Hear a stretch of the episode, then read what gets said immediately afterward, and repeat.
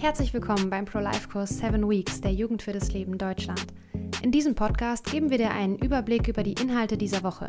Um den kompletten Inhalt des Kurses zu bekommen, schreib uns eine E-Mail an kontakt.jugendfürdesleben.de und wir schicken dir den gesamten Kurs als PDF zu. Mein Name ist Annalena und ich bin die Referentin der Jugend für das Leben Deutschland. Danke, dass du heute eingeschaltet hast. In dieser Woche geht es um die Basics.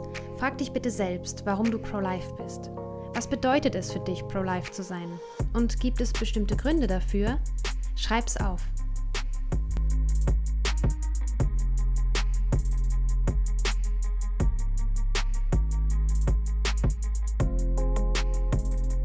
Diese Woche geht es um die Frage, warum bin ich pro-life? Jeder hat so seine Geschichte mit dem Thema und es gibt unzählige Gründe dafür, pro-life zu sein. In den kommenden sieben Wochen wollen wir dem Ganzen auf die Spur gehen, damit du zu Ostern genau weißt, wieso du pro-life bist und wieso du davon überzeugt bist. Dann ist das nicht mehr nur ein gutes Bauchgefühl, dem du folgst. Du kannst deine Meinung begründen und dafür einstehen. Du wirst dich und deine Gedankengänge besser verstehen, vielleicht sogar Vorurteile abbauen. Was heißt Pro-Life eigentlich? Grob gesagt sind wir für das Leben. Wir denken, dass jedes Leben ein Geschenk ist. Wir machen den Wert eines Lebens nicht von irgendetwas abhängig. In den ersten drei Artikeln des Grundgesetzes heißt es Die Würde des Menschen ist unantastbar. Sie zu achten und zu schützen ist Verpflichtung aller staatlichen Gewalt. Jeder hat das Recht auf die freie Entfaltung seiner Persönlichkeit, soweit er nicht die Rechte anderer verletzt und nicht gegen die verfassungsmäßige Ordnung oder das Sittengesetz verstößt. Jeder hat das Recht auf Leben und körperliche Unversehrtheit. Die Freiheit der Person ist unverletzlich. In diese Rechte darf nur aufgrund eines Gesetzes eingegriffen werden. Auf den ersten Blick scheint das eine Überzeugung zu sein, mit der wir alle leicht übereinstimmen können. Wenn wir das Ganze jetzt aber mit Leben füllen, wird es herausfordernder. Nehmen wir an, einem Menschen, den du sehr liebst, wurde Gewalt angetan. Du siehst, wie sehr er darunter leidet und sich kaum oder nur langsam davon erholt, sowohl körperlich als auch seelisch. Wer könnte es dann nicht nachvollziehen, wenn du auf Rache auswärst und es dem Täter heimzahlen wolltest? In vielen Menschen kommt dann der Gedanke auf, das Gleiche sollte jemand mit dir tun. Aber wir hatten uns ja darauf geeinigt, dass die Würde eines jeden Menschen unantastbar ist, unabhängig von allem. Dieser Straftäter hat ein Recht auf einen Anwalt und einen ordentlichen Prozess, und wenn er dann ins Gefängnis kommen sollte, hat er dort ein Recht auf eine menschenwürdige Behandlung und die Aussicht darauf, das Gefängnis wieder verlassen zu können. Soweit so gut. Wir haben also gesehen, jeder von uns kann in die Versuchung kommen, es mit der Unantastbarkeit der menschlichen Würde nicht so genau zu nehmen. Es werden im Grundgesetz aber keine Ausnahmen gemacht. Da steht also nicht, die Würde des Menschen ist unantastbar sobald oder wenn. Es hängt also nicht davon ab, ob der Mensch vorbestraft ist oder davon, ob er groß oder klein, dick oder dünn, klug oder dumm, gemein oder fair, gesund oder krank, Mann oder Frau oder geboren oder ungeboren ist. Ein Schuh ist dann wertvoll, wenn wir ihn tragen können und er uns vor Wind und Wetter schützt. Sobald er aber kaputt und nicht mehr zu reparieren ist, verliert er für uns seinen Wert. Wir schmeißen ihn weg. Der Wert des Schuhs ist also abhängig von unserer subjektiven Wahrnehmung seines Nutzens. In der Vergangenheit hat man diese Sichtweise auch auf Menschen gehabt. In der Nazizeit sah man Menschen mit Behinderungen, die nicht arbeitsfähig waren, als nutzlos an. Sie kosteten der Gesellschaft Mühe und Geld und konnten nichts leisten.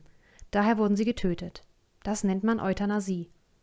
Unter Hitler war der Wert eines Menschen von seinem Nutzen abhängig. Kranke Menschen galten also als nutzlos und daher als wertlos, wie ein kaputter Schuh. Schrecklich, oder? Das könnte in Deutschland nie wieder passieren. Oder doch? Fakt ist, dass Kinder, bei denen während der Schwangerschaft Besonderheiten auftreten, wie zum Beispiel Trisomie 21, auch bekannt als Down-Syndrom, in über 90 Prozent der Fälle abgetrieben werden. Heute werden Menschen bereits vor ihrer Geburt aussortiert. Dabei müssen nicht einmal immer Krankheiten oder Anomalien aufgetreten sein. Es reicht, wenn das Kind nicht geplant, gewünscht oder gewollt ist. Wie kann das eigentlich möglich sein? Das ist schnell erklärt. Dem ungeborenen Kind wird das Menschsein schlichtweg abgesprochen. Abtreibungsbefürworter können es daher überhaupt nicht leiden, wenn wir bereits vom Baby oder von Kind sprechen. während Sie noch von Zellhaufen, Embryo oder Fetus sprechen. Ab wann ist ein Mensch denn nun ein Mensch? Je nach ethischer Überzeugung werden hier verschiedene Zeitpunkte dafür angesetzt. Manche entscheiden sich für den Herzschlag, das Schmerzempfinden, die Überlebensfähigkeit außerhalb des Mutterleibes oder die Geburt.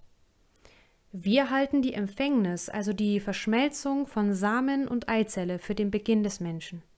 Hier ist bereits das gesamte genetische Material, das die kommende Entwicklung des Menschen beeinflusst, vorhanden. Alle anderen Zeitpunkte sind unserer Meinung nach sehr willkürlich gesetzt. Pro-Life zu sein heißt aber noch viel mehr. Es geht nicht nur um biologische oder ethische Argumente. Uns geht es um den Menschen. Zum einen geht es uns um das Kind, das keine Stimme hat, um für sich zu sprechen. Wir sehen es als unsere Pflicht an, uns für all die wehrlosen Kinder einzusetzen und auf das große Unrecht aufmerksam zu machen, das ihnen widerfährt. Zum anderen geht es uns um die Frau, die Besseres verdient hat als die Tötung ihres Kindes. In den allermeisten Fällen sind es die Umstände, die Frauen über Abtreibung nachdenken lassen. Sie ist jung, hat die Schule noch nicht abgeschlossen, der Partner verlässt sie, die Familie will sie nicht unterstützen, sie hat kein Geld. Hier ist also nicht das Kind das Problem, sondern die Umstände und die lassen sich verbessern. Es ist einfach, sich als Feministin zu erklären und Abtreibung als das Allheilmittel gegen all das anzupreisen. Viel schwerer ist es einer Frau für die Dauer der Schwangerschaft und darüber hinaus beizustehen und ihr zu helfen. Es ist der unbequemere Weg, aber es ist der einzig richtige.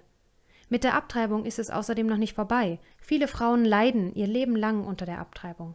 Sie fühlen sich schuldig, möchten es rückgängig machen. Darüber zu sprechen fällt ihnen schwer, da es ein Tabuthema ist. Auch nach einer Abtreibung sind Frauen bei uns herzlich willkommen. Wir nehmen ihr Leiden ernst und wollen ihnen helfen und für sie da sein. Deine Aufgabe für diese Woche Recherchiere, welche Argumente Abtreibungsbefürworter anbringen und versuche sie zu entkräften. Mach dir Notizen. Vergiss nicht, dich für den ganzen Kurs bei uns per Mail an kontakt.jugendfürdasleben.de anzumelden. So bekommst du alle Inhalte, wie zum Beispiel Videos, Audios, Interviews und alle Links, die du brauchst. Wenn du noch nicht genug von uns hast, folge uns auf Instagram jugendfürdasleben.de und Facebook Jugend für das Leben Deutschland. Danke, dass du heute dabei warst und bis zum nächsten Mal.